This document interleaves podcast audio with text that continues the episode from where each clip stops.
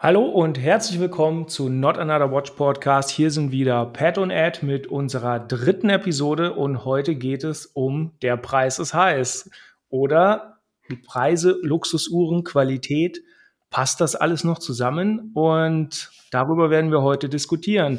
Und wir haben auch gleich eine lustige Anspielung, weil wir uns letzte Woche, naja, nicht ganz in die Nesseln gesetzt haben, aber wir haben gerätselt, was ist eigentlich der Preis der i WC Engineer aus der letzten Episode. Und ähm, wir haben nachgeguckt. Der Preis ist stattlich 12.000 bis 13.000 Euro, je nach Metallkonfiguration. Das muss man erstmal ausgeben wollen, können, sollte man. Und darum geht es heute gleich an dem Beispiel EWC Engineer. Aber Pat, was sagst du denn dazu? Ich sage erstmal dazu, dass wir nicht letzte Woche darüber gesprochen haben, sondern vor fast zwei Wochen. Äh, krankheitsbedingt und osterbedingt hat sich das etwas verzögert bei uns beiden. Aber da wir das nicht hauptberuflich machen, sondern neben unseren äh, schönen Berufen als, als Hobby, um anderen Leuten eine Freude zu machen, hat es sich halt etwas verzögert. Das stimmt. Ja, du, du, nennst ein schönes Beispiel mit der Inge, über die wir jetzt schon geredet haben. Und mein Gefühl war, dass die Uhr mit am kontroversesten diskutiert wurde nach der uh, Watches and Wonders. Ähm, Preis liegt, glaube ich, ja, zwischen 12 und 13. Ich glaube, die Titan-Version kostet an die 15.000. Und ja, jetzt kann man sich natürlich die Frage stellen, ist der Preis gerechtfertigt? Da schließt sich direkt die nächste Frage an. Lohnt es sich überhaupt über Preise bei Luxusgütern zu sprechen? Ähm, ich war in ein, zwei Telegram-Gruppen oder auch in Foren unterwegs, da ploppte das auch auf und eigentlich wurde dieses Thema direkt niedergebügelt mit der Aussage, im Luxussegment spricht man nicht über Preise. Finde ich persönlich nicht richtig, ähm, weil auch wenn es ein Luxusgut ist, ein Handy reicht, in Anführungszeichen, um auf die Uhrzeit zu gucken, aber dafür holen wir uns keine Uhren, meiner Meinung nach. Ähm, sollte man trotzdem über den Preis sprechen, weil ich gehöre zumindest nicht zu denen, die unbegrenzte Mittel haben, denen das total egal ist. Aber das können wir jetzt sehr gerne etwas aufdröseln, ähm, ob man über den Preis sprechen sollte und wie man über den Preis sprechen sollte, beziehungsweise was gibt es für Faktoren, die den Preis ausmachen. Hast du, Ed, ein ein, was ist dein Hauptaugenmerk, wenn du dir eine Uhr kaufst? Was ist für dich das Erste, worauf du guckst? Was ist wichtig für dich? Das Hauptmerkmal. Das Hauptmerkmal, würde ich sagen, ist einfach ein schönes, klares Design mittlerweile. Kein Riesenschnickschnack, kein overengineered Stuff. Also da bin ich mittlerweile sehr weit von weg. Mit einer Grand Seicro Chronograph wirst du mich jagen können, auch wenn es technisch irgendwo beeindruckend ist aber mittlerweile bin ich sehr dafür ein zurückhaltendes, klares und vor allen Dingen durchdachtes Design. Okay, also wäre für dich entscheidend oder ähm, du nimmst mehr Kosten in Kauf dafür, wenn das Design stimmt, richtig? Mit Design meine ich aber auch natürlich ähm, das, was in der Uhr drin ist. Okay. Ja, also das muss schon ein komplett schönes Paket sein.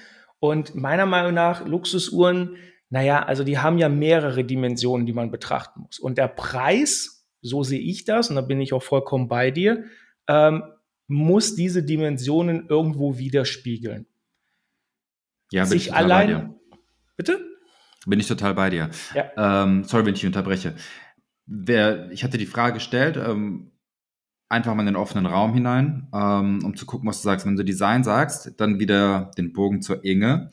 Ähm, da ist wohl, wenn man das vergleicht mit anderen Uhren, die ähm, ähnlich designt sind, zum Beispiel Intelligenta Design, ist sie sogar die günstigste Uhr mit Genta Design. Da hast du noch die Nautilus und die ähm, Royal Oak von Audemars, die im Genta Design kommt und noch von Genta designt wurde.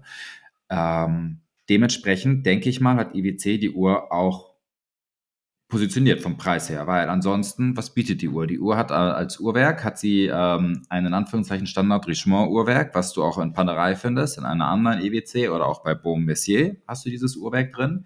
Eventuell hat EWC das nochmal etwas selbst ähm, verfeinert, wenngleich da zum Beispiel auch einige Bilder kursieren, wie man sieht, auf denen man sieht, dass das Handstacking ähm, sehr weit oberhalb des Ziffernblattes liegt, was daraus resultiert, ähm, dass dadurch Zeit eingespart wird, weil das so einfacher maschinell zusammenzusetzen ist. Wenn man das Handstacking weiter runtersetzen würde, näher ans Blatt heran, würde das einen maschinellen, ja, einen maschinellen Ablauf ähm, erschweren, unmöglich machen, Fragezeichen, auf jeden Fall erschweren ähm, und mehr Kosten verursachen. Hier also kostensparend, ähm, Handstacking nach oben, dadurch mehr Marge.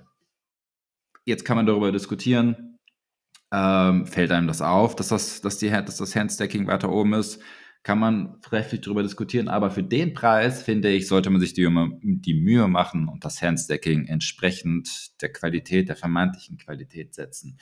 Aber ja, hier äh, bei der Inge, Preistreiber, das Design, die Marke, das Uhrwerk kann es nicht sein. Nein, das Uhrwerk, das glaube ich auch nicht. Das ist ja ein, äh, ich glaube, man kann es mittlerweile sagen, das ist ein ETA Uhrwerk, das einfach nur in-house sehr schön veredelt wird. Nichtsdestotrotz wird das Material äh, bzw. die Uhrwerke werden eingekauft und über die verschiedenen Marken der Richemont-Gruppe einfach verwendet. Ich glaube, Baume Messier, das war so das, das Paradebeispiel und die, die Preisunterschiede sind zwischen der Uhr von Baume Messier und, äh, und IWC sind halt gigantisch. Ich glaube, die, die erste kriegst du für ein paar tausend Euro, drei, vier. Wobei mhm. wir bei der, bei der Engineer natürlich weit, weit über der 10K sind. Aber naja, Uhrwerk ist für mich und äh, ist halt einfach nur Beispiel von, von, von Handwerk und wie sehr, beziehungsweise wie sehr die Marke das Uhrmacherhandwerk und, äh, die, und die Finessen davon wertschätzt. Natürlich kann man bei der Preisgestaltung jetzt, wenn wir unter 20k bleiben, keine Nautilus, keine großen Sprünge wie bei Royal Oak oder äh, MBNF. Diese, das sind ja ganz kleine Kunstwerke am Handgelenk schon, die über weit 100.000 da gehen. Das kann man natürlich nicht erwarten. Dennoch muss man aber sagen, gibt es Marken, die operieren bei einer Dreizeigeruhr äh, weit unter 10K und die haben tatsächlich äh, sehr schöne, nicht nur veredelte, sondern auch Inhouse-Werke, die sie auch dort entwickelt haben. Und das ist natürlich für mich so ein Statement an die Uhrmacherkunst, hey, wir nehmen das unglaublich ernst, wir wollen unseren Kunden äh, auch in dieser Hinsicht sehr viel liefern und kaufen das einfach nicht nur ein, machen es ein bisschen hübsch unter der Maschine äh, und dann bauen wir das einfach dort ein. Also Automatisierung und ähm, das, was du mit den Handstacking angesprochen hast, klar, das kann man machen, das sollte man auch machen, wenn man äh, eine hohe Stückzahl in so einem bestimmten Preissegment äh, offerieren möchte den Kunden. Aber speziell bei IWC finde ich es eher unangemessen, da das Werk halt wirklich nichts mehr Besonderes ist. Und ähm, das sehe ich ehrlich gesagt ein bisschen kritisch. Bin ich bei dir. Äh, zwei Sachen dazu, wo du sagst, die ähm, Anzahl. Ähm, laut der Informationen, die ich so gesammelt habe im Internet, ähm, ist auch ein Grund, also die IWC Inge zum Beispiel geht ja erstmal nur über die Boutiquen raus, weil es, in Klammern angeblich, äh, schwer sein soll, diese, sie zu produzieren. Ähm, gleichzeitig habe ich aber auch in äh, mehreren Quellen gelesen, dass das Boutique-Only eventuell in der Zukunft aufgehoben werden kann oder soll. Das soll, weiß ich nicht, aber es könnte aufgehoben werden. Was dann irgendwie dagegen sprechen würde, dass es so schwierig ist, sie produzieren, sondern vielleicht muss es erstmal nur anlaufen. Aber das ist nur eine Mutmaßung. Ähm, zu dem Werk nochmal. Ich meine, dass das, ohne zu technisch zu werden, das in Anführungszeichen alte Werk ähm, war eine Kopie von, von, von ETA. Jetzt beruht es, meine ich, auf dem ähm, auf dem Bauplan, aber komplett eigene EWC-Teile und auch ein bisschen geändert. Aber es ist halt das Massenwerk von der Richemont-Gruppe. Also wahrlich nichts Besonderes, was, was man da reinbekommt. Aber mit der Ansicht, dass ähm, ein Werk der Preistreiber ist, stehe ich auch irgendwie ein bisschen alleine. Ähm, wenn ich mich, wenn ich meine Argumentation so in den Gruppen, mit denen ich mich befinde, sehe, da stimmen mir zwar ein paar zu, aber viele sind auch dagegen und sagen, dass das Werk halt ähm, nicht der Preistreiber ist. Ich finde aber, dass das Werk, wie auch du wohl, ähm, ein entscheidender Faktor für mich ist. Also ich gebe lieber mehr Geld für ein Uhrwerk aus, was komplett in-house ist, wo ich weiß, da sitzt ein Uhrmacher, der friemelt das in Eigenregie zusammen und das hat ein Patent, als wenn ich für gleiches Geld eine Uhr bekomme, wo einfach in Anführungszeichen nur ein maschinell zusammengesetztes ETA oder sonst was Werk drin ist. ETA-Werke sind super. Ich hatte in meiner ersten Uhr in der Pelagos auch ein ETA-Werk drin. Das lief super verlässlich, zuverlässig, ähm, nie Probleme damit, alles super. Aber es ist halt maschinell zusammengesetzt. Massenprodukt. Zu den Werken, also ob das jetzt der Preistreiber Nummer eins ist oder nicht, ähm, wenn man so ein Werk in-house entwickelt, dann geht natürlich erstmal eine lange Periode an Forschungs- und Entwicklung drauf. Und das sind natürlich äh, riesige Kosten, die dann am Endeffekt, der, die Controller unter unseren Zuhörern werden es wissen, natürlich auf das Produkt, auf den Kaufpreis draufgeschlagen werden.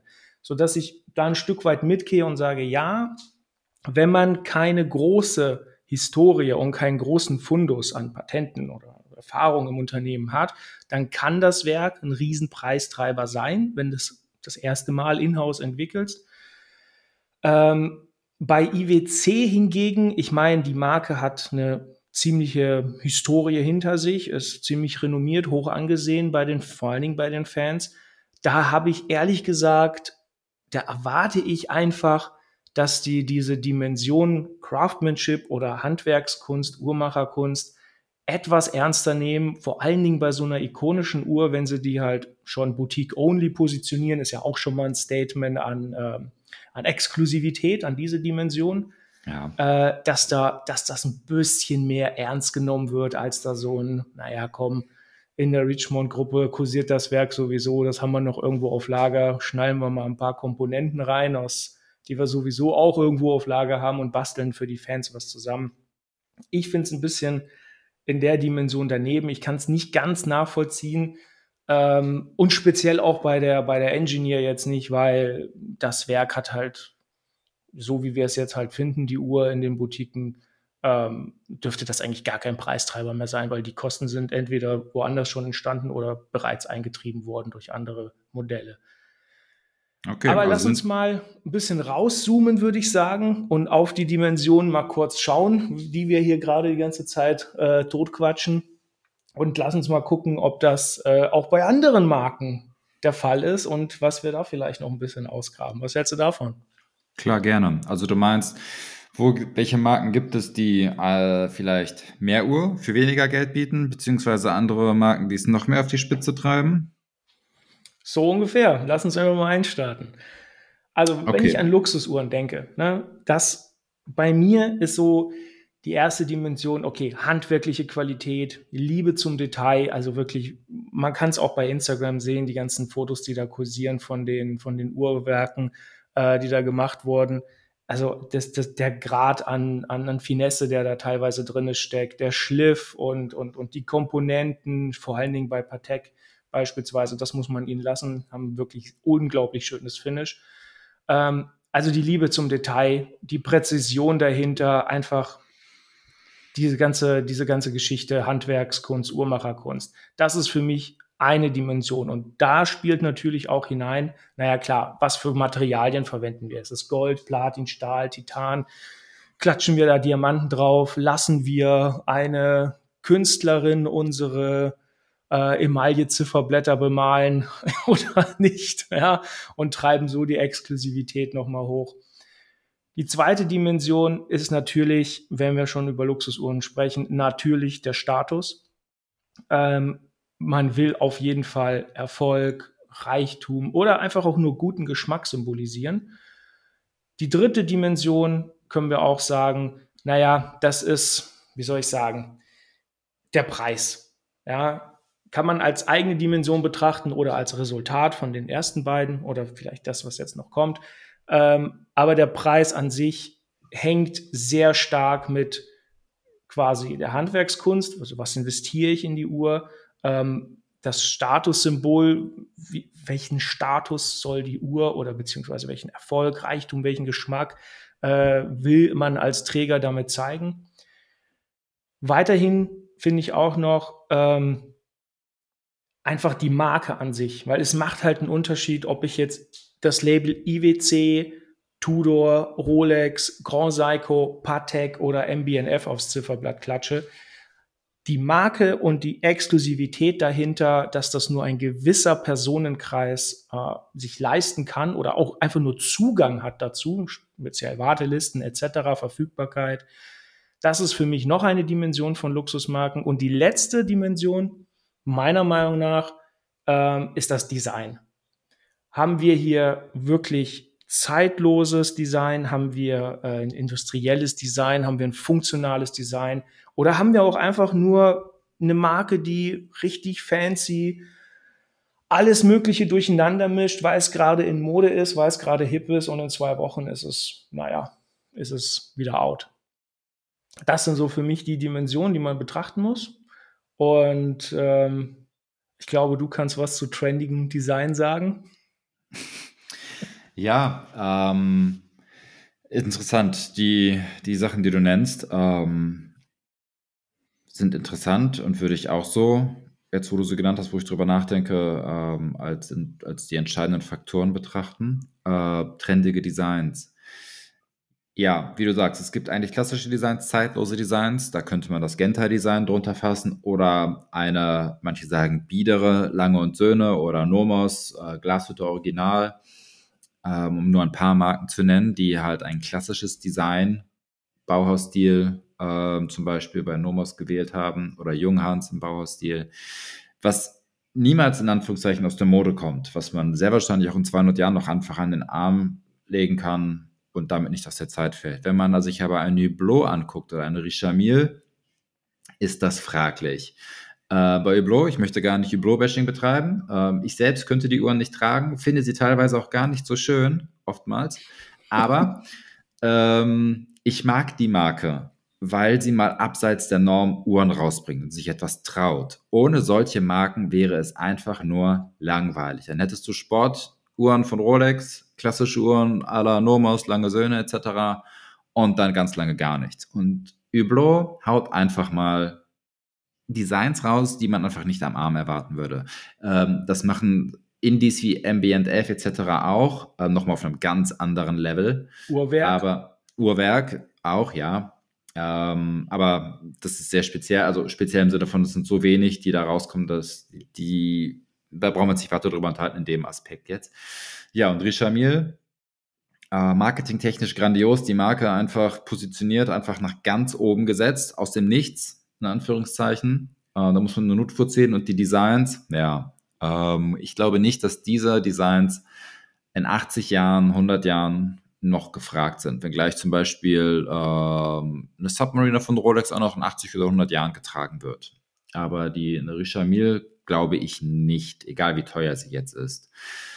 Ähm, dann zu deinem ersten Aspekt auch noch, mit, wo du meintest, dass du dir eine Künstlerin ähm, dazu holst, die dann die Ziffernblätter ähm, bemalt. Ich habe ja für Andan Watches mal gearbeitet aus Hongkong und ähm, die haben so etwas zum Beispiel gemacht, dass sie, äh, oder machen sie immer noch teilweise, dass sie Künstler dazu holen und die dann limitierte Ziffernblätter designen. Ähm, oftmals, weil die Marke im asiatischen Raum ansässig ist, halt auf den Markt zugeschnitten, dass man Künstler sich aus Japan zum Beispiel holt und dann auch ähm, bestimmte kulturelle Aspekte in den ähm, Ziffernblättern verarbeitet und ähm, das kommt da sehr gut an.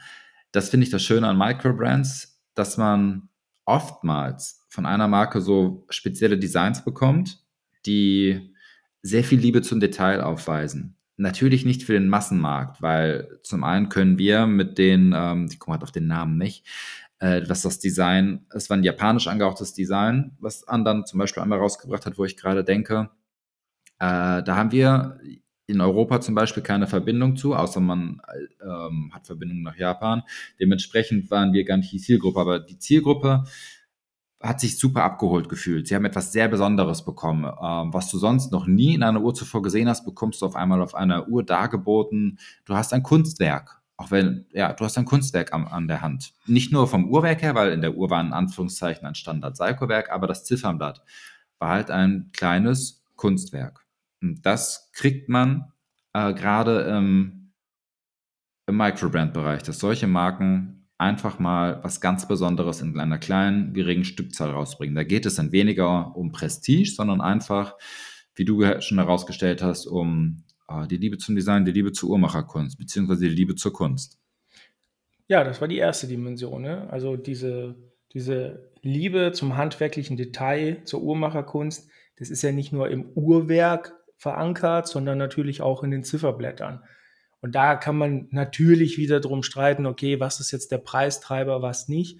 Aber ich denke, der Preis sollte schon irgendwo angemessen sein in der naja, Qualität oder Ausprägung dieser Dimension.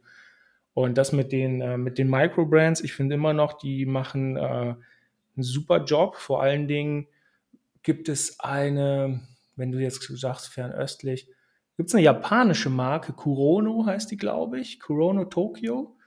Ähm, die hat auch eher so, ja gut, äh, Power Horse Movements von Seiko drinne, aber äh, Zifferblätter wirklich unglaublich cool gemacht, teilweise handbemalt.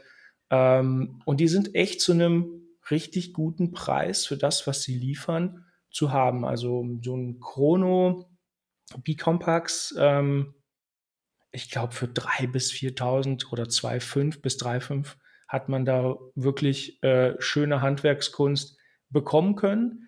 Überhaupt gar keine Massenware, also wirklich fernab, dass man äh, auch nur die geringste Chance hat, dass irgendwie, weiß ich nicht, äh, nachmittags Düsseldorf äh, Kaffee trinken, dass das überhaupt irgendein anderer am Handgelenk hat. Das ist beispielsweise bei einer Rolex oder äh, bei anderen Marken schon eher der Fall. Und das finde ich auch interessant, weil dafür geben die Leute wirklich, also die, Marke hat wirklich Hardcore-Fans und die kaufen das auch. Also die teilweise die, äh, die warten nur, bis ein neues Modell rausgebracht wird. Und äh, die bezahlen das auch sehr gerne, weil sie gar nicht dieses Image haben wollen von, hey, man erkennt sofort, dass es eine teure Uhr ist, etc. Nein, überhaupt nicht. Sondern man muss wirklich auf die Details achten. Und da sind wir wieder beim Thema Status, indem ich gar nicht will, dass es alle irgendwie erkennen. Es ist auch eine gewisse Art von Symbol, was ich dann für mich selbst trage. Als Anerkennung oder als äh, Ausdruck von meinem Geschmack. Also es ist wirklich Luxus und Luxusuhren ist wirklich ein komplexes Thema und ähm, manchmal kann die Preisgestaltung wirklich sehr gut sein, wie jetzt bei Kurono Tokyo, was meiner Meinung nach echt eine coole Marke ist. Und manchmal kann es ein bisschen daneben gehen. Aber lass uns mal mit den Dimensionen, was wir jetzt gerade unseren Zuhörern hier so ein bisschen äh, ja, ein bisschen dargebracht haben. Lass uns doch mal über die Range an Marken gehen, die wir so kennen und gucken, äh, naja, für was stehen die eigentlich? Sind die Preise da gerechtfertigt und vielleicht welche Alternativen gibt es? Was sagst du? Klar, gerne. Ähm, Paradebeispiel Rolex Tudor. Fangen wir damit an. Das kann man relativ schnell abhaken, glaube ich. Ähm, Rolex, mittlerweile finde ich sie sehr teuer. Ähm, Im Tudor-Vergleich dazu bieten eigentlich immer eine passende Alternative. Ähm, Submariner hat man die Black Bay, eventuell die Pelagos. Ähm, die Datejust hast du auch die Black Bay dazu. Ähm, du hast anstatt der Daytona hast du den Black Bay Chronograph, um drei Beispiele zu nennen. Und du hast in allen Tudor-Uhren, die genannt waren, mittlerweile ähm, Manufakturwerke drin. Mittlerweile werden sie auch flacher, die Uhren. Sie sind nicht mehr so hoch. Siehe jetzt die neue Black Bay. Dementsprechend kann man hier eigentlich sagen, wenn man es rein ähm, rational betrachtet, sollte man sich, wenn man sich eine von den beiden Marken holen möchte, die Tudor holen, weil man für das gezahlte Geld mehr bekommt. Be beziehungsweise man zahlt weniger und bekommt das gleiche. Oder bei der Pelagos zur Submariner zum Beispiel bekommt man bei der Pelagos, die hat noch das Gas Escape Value, was die Submariner nicht hat. Also bekommst du sogar ein Mini-Feature mehr, wenngleich ähm, die meisten von uns eh nie dieses Gas Escape Value benutzen werden oder brauchen werden, weil sie so tief gar nicht unter Wasser gehen werden. Ähm, aber das einfach nur als Beispiel, dass ähm, bei diesen Marken hat man aber auch zwei verschiedene ähm, Zielgruppen, könnte man so sagen. Tudor ist mehr, wie du gerade schon, was du so angerissen hast, für den Kenner in Anführungszeichen und sie kommen langsam auch in diese Prestige-Klasse, könnte man sagen, aber eigentlich denkt man sich, wenn man jemand eine Tudor sieht am Arm, denkt man sich, der hat sich Gedanken darum gemacht, was er sich für eine Uhr gekauft hat. Bei einer Rolex oftmals auch. Aber wenn man jemanden der Submariner sieht, äh, das meine ich gar nicht negativ, da man, macht man nichts verkehrt mit, da muss man nicht drüber nachdenken. Das ist ein No-Brainer, weil man sie zu allem tragen kann und sie niemals aus der Zeit fallen wird und man sehr wahrscheinlich auch, wenn es darauf ankommt, keinen finanziellen Verlust erleiden wird, falls man sich mal wieder von ihr trennen möchte. Also ein No-Brainer. Da hat sich der Käufer vielleicht nicht zu viel bis keine Gedanken gemacht. Bei der Tudor hat man, wie gerade schon erwähnt, eher, wenn ich jemanden sehe mit einer Tudor, denke ich mir, ach, der hat sich die ganz bewusst gekauft. Die beiden Marken fallen mir ein. Ähm, dann vielleicht gerne noch Nomos zum Beispiel. Sehr klassisches Design, versuchen in letzter Zeit auch etwas sportlicher von der Gestaltung der Hörner, der Lachs ähm, da zu kommen in die sportliche Richtung, aber auch da, man bekommt für, naja, es ist immer noch viel Geld, aber für ab 2000 Euro eine Uhr mit Manufakturwerk, mit sehr viel Liebe zum Detail, mit relativ gut verzierten Uhrwerken für diese Preisklasse, mit äh, Glasboden, mit einem guten Service, sehr solide Werke, bekommst du eine tolle Uhr. Aber auch da eher entspannter. Ähm, Prestige hat die Marke nicht so sehr, glaube ich sondern sie ist auch da mehr. Wer sich eine Nomos kauft, hat drüber nachgedacht, oder? Bei Nomos würde ich absolut mitgehen. Also mir ist jetzt nicht bekannt, dass die Marke jetzt großartig äh, Prestige hat in der Hinsicht, ähm, wie es ein, eine Manufaktur wie Patek oder, oder Vacheron hat beispielsweise. Nichtsdestotrotz ist Nomos ähm, Glashütte hat Prestige schon an sich, weil es eine große Historie an äh, Uhrmacherkunst in dem Ort gibt. Muss man aber auch ein bisschen kritisch sehen, ob da jetzt nicht ein paar Marken dabei sind, die einfach nur äh, auf dem fahrenden Zug mit aufgesprungen sind. Aber ich wollte es gerade sagen. dahingestellt. Aber Nomos, Nomos an sich ähm, finde ich eine schöne Marke, hat klares Design-Statement, Bauhaus, was sie anfangen inkrementell so ein bisschen zu verbessern. Das finde ich ganz cool mehr in so eine richtige sportliche Richtung gehen. Ähm, bisher klappt es ganz gut, aber da muss man halt schauen, dass man nicht zu sehr aus seinem, naja, äh, Design-Statement rauskommt. Aber vielleicht ist das auch gar nicht mal schlecht. Aber worauf ich auf jeden Fall nochmal zurück will, ist Tudor und Rolex. Ähm, es kommt halt wirklich drauf an, was du an Geschmack oder an Status vermitteln willst. Ich meine, wenn du Reichtum und Erfolg vermitteln willst, deiner Umwelt oder dir selbst, klar, dann ist es die Rolex, am besten die goldene oder die B-Color Rolex. Ähm, mittlerweile sind wir aber auch bei den Stahlmodellen bei Preisen angekommen. Ich meine, wenn ich mir eine Datejust 41 angucke, nicht einmal irgendwie Weißgold, Lünetten, äh, Zauber draufgeklatscht, sondern wirklich die Stahlvariante. Da bin ich beim Jubiläband, ich habe es hier gerade offen, bei 8.150 Euro. Das ist Ordentlich. für eine Drei-Zeiger-Uhr mit Datum, ja, ist einfach nur ein stattlicher Preis. Ähm, da bin ich gut, Manufakturwerk, alles keine Frage, ähm, Präzision und, und Qualität, das möchte ich gar nicht alles in Frage stellen. Ich frage mich aber wirklich, ob das noch gerechtfertigt ist für eine Dreizeiger Datejust-Uhr, die aus dem Rolex-Portfolio wirklich einfach nur ein Basic ist, muss man halt so sagen. Ich meine, ich habe die Uhr selber zweifach. Ähm, zweifach? Ich, ja, ja, zweifach, genau. Eine mit grauen Zifferblatt, eine mit blauen Zifferblatt. okay. Äh, lass mich da direkt Fact, einhaken. Fun Fact nebenbei. Ähm, wenn ihr euer Zifferblatt wechseln wollt, was früher ja bei der Datejust unproblematisch war, müsst ihr jetzt nach neuen Rolex-Richtlinien fünf Jahre warten, bis ihr das dürft. Ich habe nachgefragt, das ist kein Witz. Ähm ja, das ist allgemein so.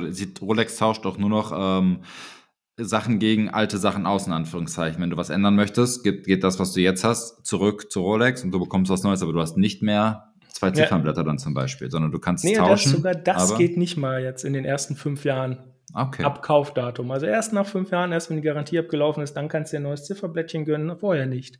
Was ich aber noch sagen wollte ist, und da komme ich halt wieder jetzt zu Tudor, weil wenn ich jetzt sage, hey, ähm, mir ist diese Dimension Status gar nicht so wichtig, sondern eher, ich habe einen guten Geschmack, ich will eine gute Toolwatch haben, dann braucht man keine Submariner. Dann sollte man sich die nicht holen, weil bei Tudor gibt es, also ich bleibe dabei, es ist einer der, die machen die besten Toolwatches ähm, wo das Preis-Leistungs-Verhältnis einfach also grandios Bombe ist. Ja. Ähm, da braucht man keine Rolex. Und da kommt es halt drauf an, was der Käufer halt möchte. Aber du wolltest was dazu sagen.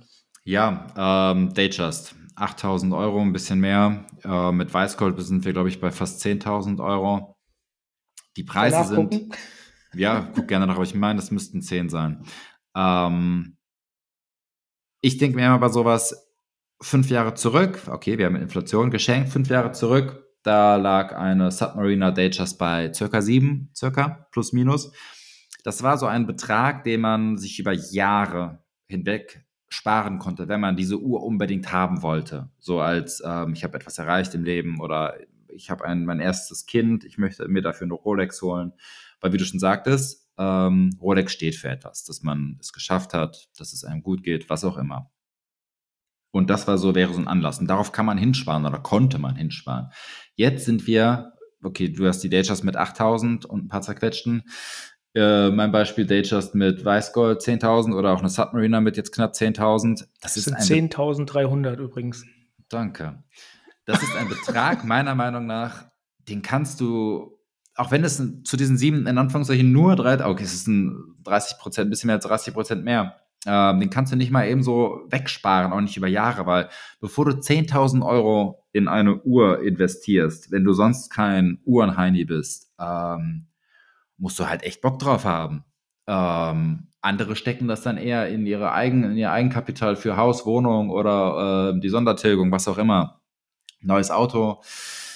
Ist halt echt viel Geld. Ähm, aber wir argumentieren momentan aus einer Phase heraus, wo die Preise der Uhren stark angezogen haben. Ähm, durch Inflation haben das haben die, die Hersteller genutzt, die Marken, und haben ihre Preise dementsprechend angepasst und die Gehälter von, dem, von der Kundschaft sind großteils noch nicht nachgezogen.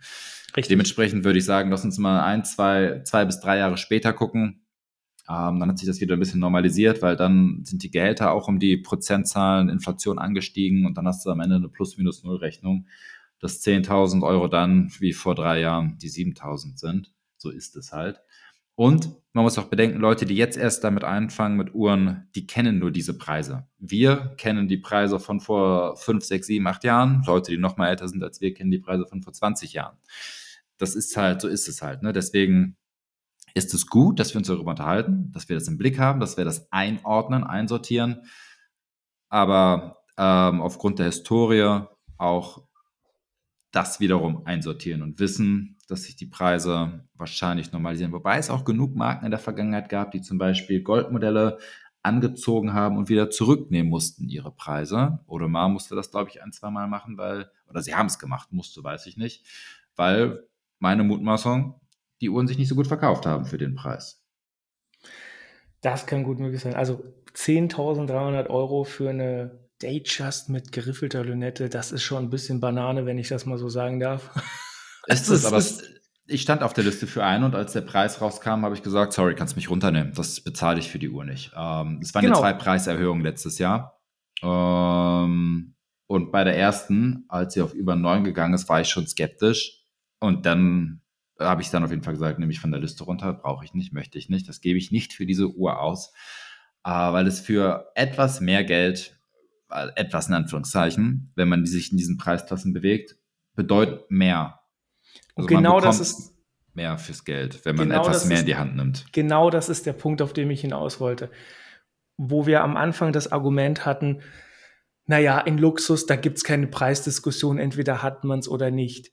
Fakt ist aber leider auch, wie halt jetzt dein Beispiel schön belegt, und bei mir ist es nicht anders. Ähm, wir haben natürlich eine gewisse Art von, naja, kompetitiver äh, Situation auf dem Uhrenmarkt, eine Konkurrenzsituation. Und da guckt man natürlich ähm, diese Uhr, diese Eigenschaften, dieses Statement, äh, diese Marke, was auch immer ich da drin sehe, versus etwas anderes. Und dann kommt automatisch der Preis ins Gewicht und man sagt, hey, 10,3 für eine Datejust, das ist ein bisschen Banane, also komm, da lege ich zwei oben drauf und kriege wahrscheinlich irgendwas anderes, ja, eine IWC beispielsweise. Wobei ich mir vorstellen ich, kann, dass es eher in die andere Richtung die, geht. Ich würde aber eher lieber die IWC nehmen als die Datejust. Wirklich, für 12,9?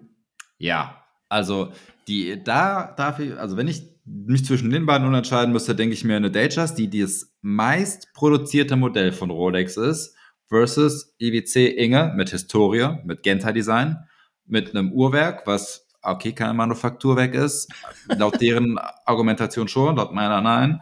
Äh, Rolex hat ein Manufakturwerk, aber ansonsten gewinnt die EWC. Und da würde ich auf jeden Fall die EWC nehmen. Echt krass. Ich hätte, ich hätte, also wenn, wenn ich die Wahl hätte, IWC oder Datejust, also ich würde beide, keinen von den beiden eigentlich nehmen zu dem Preis. Aber wenn, dann würde ich echt, würde ich jetzt zur Datejust gehen, wobei man da auch sagen muss, die Uhr hat ja auch Historie, also so ist es nicht. Ähm, aber die Inge natürlich für mich nicht, aber mehr. Also ja, dann echt, dann echt Inge. Dann Inge. Also wenn es um die Historie geht, die Datejust ist so, naja, das ist irgendwie so ein bisschen eine Hollywood-Schickimicki-Uhr, ne? Äh, kann man mal machen, aber da gibt es natürlich Historien, die sind eindrucksvoller, ne? Sowohl auf Rolex als auch auf IWC-Seite. Pilot zum Beispiel. Ja. Lass uns mal zu einer anderen Marke gehen, bevor wir uns hier wieder zu sehr an dieser Diskussion aufhalten. Erzähl ähm, Was haben wir noch so Schönes? Was ist mit Grand Seiko? Grand Seiko. Allgemein Seiko finde ich ein interessantes Thema, äh, weil wir schon Microbrands hatten. Wenn ich mir eine Microbrand-Uhr versus Seiko-Uhr im Preissegment von 300 bis 500 Euro angucke, würde ich persönlich immer Mic Microbrand gehen. Warum? Weil im Zweifel ist das gleiche Uhrwerk drin, aber das Case-Bild ist im Normalfall von den Microbrands besser. Ich weiß, dass es oftmals so ist, dass sie in sehr ähnlichen oder in den gleichen Fabriken sogar herstellen. Ähm, und die Microbrands teilweise, es gibt auch Negativbeispiele, aber teilweise in der höheren Produktionsklasse produzieren lassen und ähm, dementsprechend das Casebild besser ist, sogar die Ziffernblätter eventuell besser sind. Dementsprechend bei günstigeren Uhren, in Anführungszeichen günstig, würde ich immer zur Microbrand anstatt zur Seiko gehen. Aber ich bin auch allgemein kein riesen Seiko-Fan. Was man Seiko wiederum zugutehalten muss, ist das, was sie für den Uhrenmarkt geleistet haben, was sie allgemein leisten, was sie herstellen, ohne Seiko würde es viele Microbrands nicht geben, etc., etc. Und eine Grand Seiko wird von vielen gefeiert, die Marke. Ähm, hier kann man sich auch wieder BWL-mäßig darüber unterhalten. Einerseits bietet Seiko die Uhren für 200 Euro an, andererseits bietet Seiko dir Uhren für 13.000, 20.000 Euro an, wo man eigentlich im BWL Grundkurs lernt, ähm, du musst dich auf ein Marktsegment, auf ein Preissegment beschränken. Seiko schafft es aber, beides zu bespielen und Grand Seiko ist ja auch relativ erfolgreich. Ja, Grand Seiko ist äh, definitiv, hat ein hohes Prestige bei den Kennern und da haben wir natürlich auch wieder, also die, die Zifferblätter sind natürlich der Wahnsinn. Ähm, Wie es beim Rest aussieht, das ist natürlich wieder Geschmackssache, ne? muss man also sagen. mein Fall ja. ist es nicht unbedingt, aber was ähm, vor allen Dingen auch die, die, die Innovation, die sie bieten, also nicht nur das äh, das Standard High Beat, sondern ähm, das mit dieser, na, wie heißt das denn? Hilf mir mal auf die Sprünge. Spring Drive. Ja. Genau, das, ähm, da hat sich ja lange Zeit aus der Schweiz ja niemand dran getraut, irgendwie so einen Hybriden zu bauen zwischen äh, Quarz und mechanisch. Und äh, Seiko hat da einfach das Beste aus beiden Welten vereint. Ähm, plus die Zifferblätter, äh, klassisches Design, also wenn wir bei den klassischen Modellen bleiben, finde ich sehr ansprechend. Mittlerweile auch ein stattlicher Preis, locker über 10k bei einigen Modellen, bei Limited Editions sogar, naja, weit drüber, wobei man sich dann natürlich auch streiten kann, naja, tun sie sich da einen Gefallen, Limited Editions rauszubringen oder nicht. Aber auf jeden Fall Grand Psycho und ich glaube, das müssen wir auch mal kurz an der Stelle oder ich an der Stelle erwähnen, weil wir sie letztes Mal so ein bisschen gebasht haben, die Marke, gesagt haben, na komm, hässlich ist es, dann klatschen sie da irgendwas noch drauf an äh, Gangreservenanzeige. Aber Grand Seiko hat wirklich ähm, eine beeindruckende Historie, kann man sich nachlesen. Also würde ich jetzt hier den Namen, äh, Rahmen sprengen. Und faszinierend auch, wie du schon gesagt hast, äh, normalerweise sagt man, ich brauche ein Segment, eine Nische und die bediene ich. Seiko, Grand Seiko hat gesagt, nee, wenn ich das untere Segment bediene, kann ich das mittlere und auch das hohe Segment bedienen. Und ja. das schaffen sie wirklich gut. Und das, ähm, das kriegen nicht mal die großen Player aus, aus der Schweiz hin. Ne? Deswegen gibt es ja diese Trennung Tudor, Rolex. Ja. Weil sie Angst haben ja. davor, dass sich die, dass das Rolex sich halt verwässern würde, wenn sie in Anführungszeichen günstige Uhren anbieten würden. Das ist richtig. Und das äh, Seiko kriegst du, wenn du in Karstadt reingehst, in Anführungszeichen in der Ramschecke. In Anführungszeichen bitte.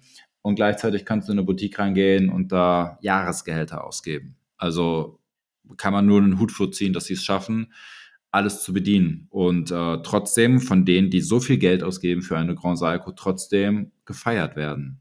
Weil normalerweise wäre ja der, der viel Geld dafür ausgibt, für Marke X, etwas empört dann, oder könnte empört sein, wenn Marke X gleichzeitig auch etwas für 500 oder für 200 Euro aus, rausbringt. Hier freuen sich die Leute sogar darüber, wenn sie noch von der gleichen Marke was Günstiges bekommen. Also in Anführungszeichen günstig. Wobei man sagen muss, das sind schon zwei deutlich unterschiedliche Marken, die aber mit dem Wort Seiko vereint werden. Und ich glaube, das ist auch äh, bewusst so gewählt, wie du es gesagt hast um einfach zu sagen, äh, schaut her, ich trage eine Uhr für 500 Dollar oder 500 Euro. Ähm, da steht jetzt zwar Seiko drauf, oder kann auch ein bisschen, kann auch weniger sein, kann auch ein bisschen mehr sein, je nachdem. Ähm, und die, naja, es ist so ein bisschen wie, ich glaube, war es Toyota und Lexus, ich weiß es nicht mehr.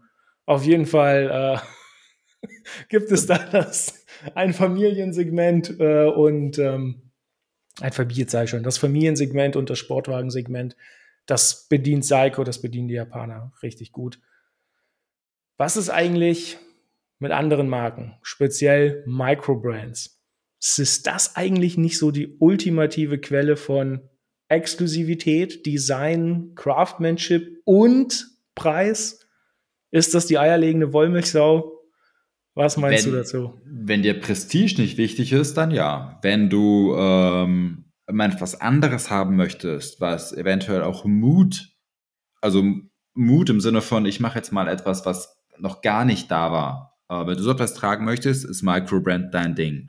Wenn du aber ähm, etwas zeigen möchtest im Sinne von, hier, guckt mal, ich kann Marke XY tragen, mir leisten oder Marke XY steht für etwas und es erkennen viele, bist du bei Microbrands falsch, ne?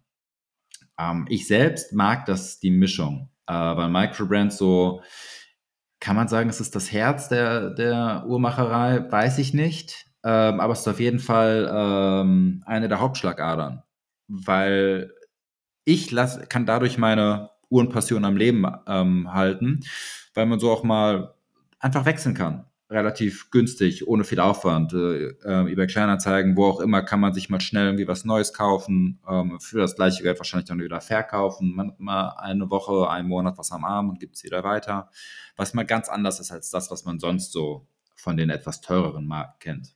Ähm, sie wagen sich oft etwas mit Designs, mit ähm, ja, Ziffernblatt-Designs, mit Case-Designs. Ähm, anderen nenne ich hier gerne die zum Beispiel auch mal echt fancy Uhren rausbringen, irgendwelche Kollaborationen machen. Ähm, Spinnaker zum Beispiel ist, macht sehr viele ähm, Kooperationen mit ähm, Health for Heroes zum Beispiel, die unterstützen dann Veteranen oder allgemein Menschen, die in Anführungszeichen Helden sind, also andere gerettet haben und geben hier dann auch etwas von dem Erlös von der Uhr ähm, an diese Organisation weiter wo du es gerade sagtest mit dem äh, Seiko-Uhrwerk, was Quarz und Automatik vereint. Ich habe hier eine Sowjet-Uhr vor mir liegen.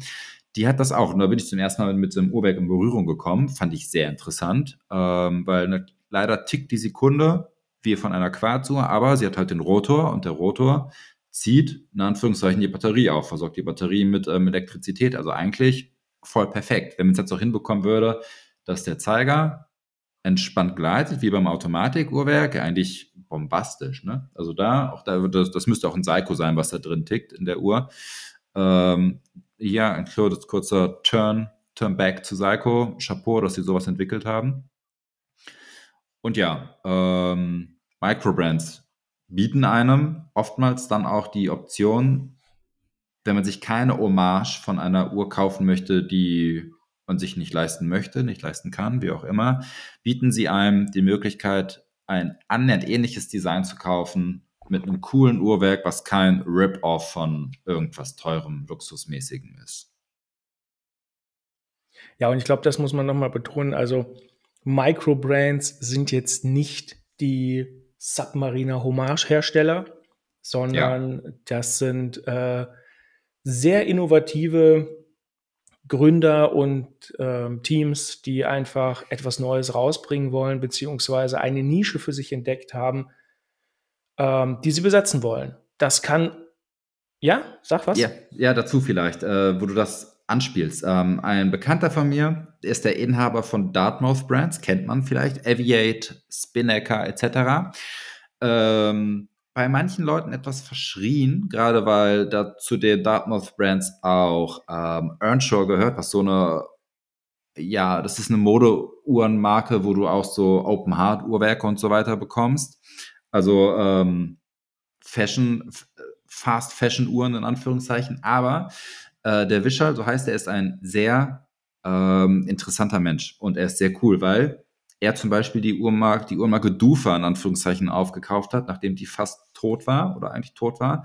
Und er hat dem Ganzen neues Leben eingehaucht. Dufa ist so eine günstige äh, Bauhausstil-Uhrenmarke, deutsche Uhrenfabrik.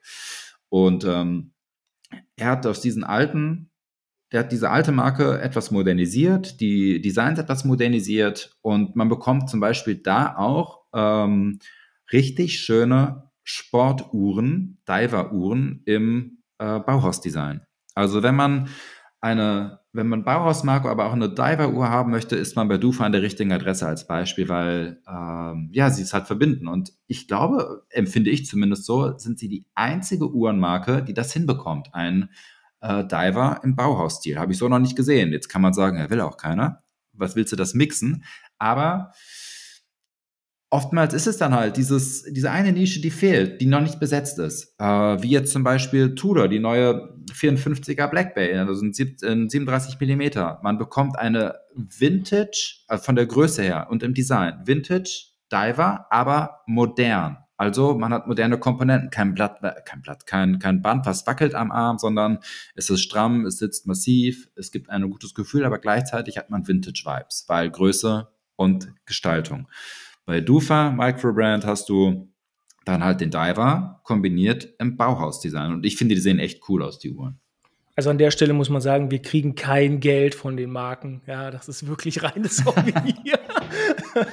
Und ja. ähm, ich habe Dufa, Deutsche Uhrenfabrik, ähm, habe ich ehrlich gesagt noch keine einzige Uhr gesehen, aber mittlerweile muss ich sie mir einfach angucken.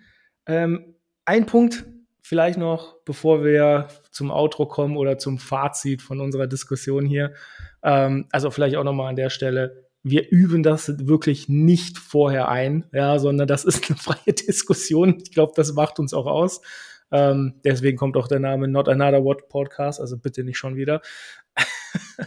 Ein Punkt will ich aber trotzdem noch mal aufgreifen was du gesagt hast mit der Black Bay 54 war das, glaube ich, 37 Millimeter Vintage Design, aber quasi heute neu gebaut ähm, oder heutzutage neu gebaut. Und genau das ist ja eigentlich das Faszinierende, womit Tudor auch endlich diesen, diesen Erfolg hat, der der Marke auch zusteht seit langem. Sie nehmen den Vintage Flair von früher verpacken ihn in neue Qualität, in ein neues Produkt und bringen ihn jetzt heute für jedermann raus. Und das ist schon quasi für mich ein Statement für sich. Ähm, 37 Millimeter Taucheruhr, ich meine, das hat natürlich ein Design, was größer wirkt an Männerhänden. Gleichzeitig können es aber auch Frauen tragen. Ähm, und das eröffnet quasi eine, eine Positionierung, die man eigentlich so gesehen nur von Microbrands kennt. Ja. Fragezeichen. Ja, ja, das stimmt. Ähm, Tudor besetzt damit für eine Luxusmarke eine Nische, die marktuntypisch ist. So etwas trauen sich große Marken relativ selten. Tudor hat es sich getraut, dass sie so einen Markt bespielen. Aber es passt auch zur Marke. Ähm, ich hatte letztens letztlich das Glück und konnte die Uhr schon anlegen. Tudor hat die neuen Modelle schon rausgebracht. Ähm, und sie ist, auch wenn sie für mich zu klein ist, perfekt proportioniert. Ähm, sie sieht echt, sie ist klein und sieht trotzdem relativ groß aus. Äh, bei mir mit 17,3 cm Handgelenkumfang, aber immer noch zu klein. Aber ähm, es, wird, es wird sehr viele Menschen geben, sehr viele Uhrenträger, egal ob Weiblein oder Männlein, die das cool finden werden. Hat sie ein Datum? Nee, deswegen also ist sie no buy. Nein. Hast also du in der Boutique hinter dich geworfen, weg damit. Kommt ja. gar nicht in die Tüte. Äh, war noch nicht mal in der Boutique, war bei einem Händler um die Ecke. Ach so.